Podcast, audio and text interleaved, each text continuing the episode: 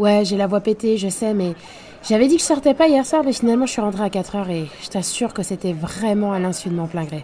Hmm, non, j'ai pas la ref. Mais si, le Tour de France 98. Non? Ok, t'inquiète pas, Corentin, je vais te rafraîchir la mémoire.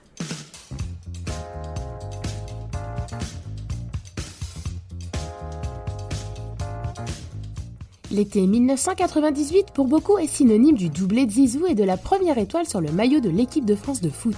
Mais une autre grande compétition sportive battait également son plein cet été-là. C'est en effet également l'année du Tour de France de toutes les tourmentes qui avait pris son départ le 11 juillet 1998 à Dublin. La 85e édition de cette épreuve cycliste mythique est renommée le Tour de la honte en raison de la révélation de plusieurs affaires de dopage, dont l'affaire Festina. Cette affaire menée par les ministères de la Jeunesse et des Sports et celui de la Justice démarre quelques jours avant le départ de la course, dont l'équipe Festina et son coureur star Richard Virenque étaient les favoris.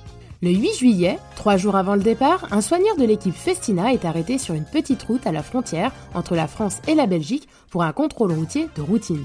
C'est dans son véhicule que sera retrouvé dans des sacs réfrigérés plusieurs centaines de flacons de produits dopants.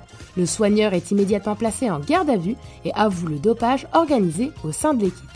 Le 15 juillet, c'est au tour du directeur sportif et du médecin de l'équipe Festina d'être placés en garde à vue à l'issue de l'étape arrivée le jour même à Cholet.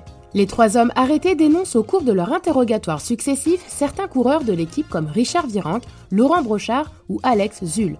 L'attention des médias s'emballe et se resserre autour de Richard Virenque car il a surtout été dénoncé comme celui ayant incité les autres coureurs de l'équipe à user de produits dopants. L'équipe Festina est définitivement exclue de la compétition le 18 juillet pour cause de manquement à l'éthique. La veille, sur la dernière épreuve de contre-la-montre à laquelle les coureurs Festina sont autorisés à participer, acculé par les journalistes et les accusations, Richard Virenque craque devant les micros. C'est en spectateur que Richard Virenque et Alex Zouleux vont désormais suivre la deuxième partie du Tour de France. Ils ont été contraints d'abandonner après leur exclusion hier par la direction du Tour. Une image restera dans nos mémoires, le déchirement et les larmes du plus médiatique des coureurs français qui a vu d'un seul coup son rêve s'envoler. Et je remercie le, public qui nous a énormément soutenus et qui va, qui encore nous soutenir.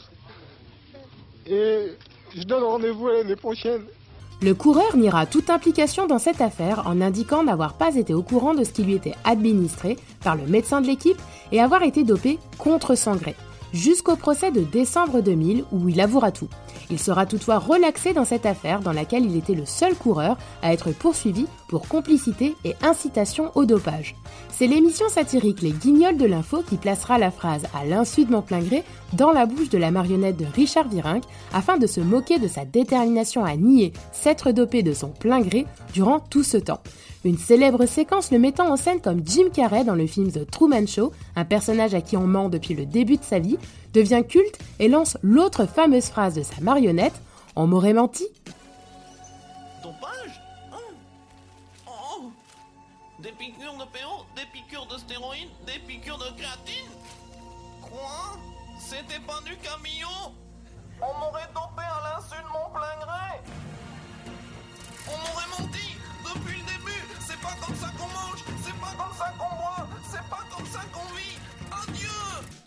ne se lassant pas du phénomène de running gag dont ils étaient déjà bien habitués, les guignols renouvellent régulièrement par la suite les interventions naïves de la marionnette de Richard Virenque pour le plus grand plaisir des téléspectateurs ayant adopté cet oxymore. Mais qu'est-ce qui se passe?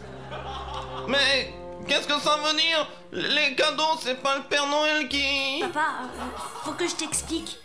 Le Père Noël, il... Euh, enfin, en vrai, c'est les enfants qui apportent les cadeaux.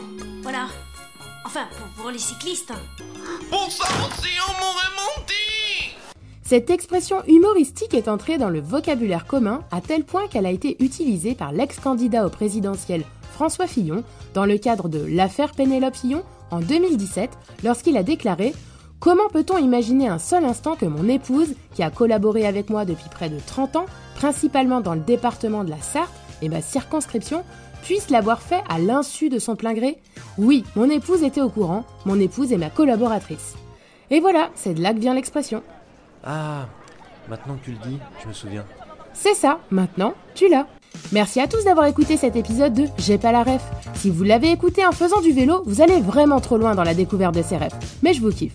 N'hésitez pas à partager cet épisode avec tous vos amis cyclistes ou non et à envoyer du positif à l'émission, des ondes positives, hein, pas des tests de dopage, en vous abonnant à la page Instagram J'ai pas la ref. On se retrouve très vite pour une nouvelle ref. Bisous bisous Quand on partait de bon matin, quand on partait sur les chemins, à bicyclette.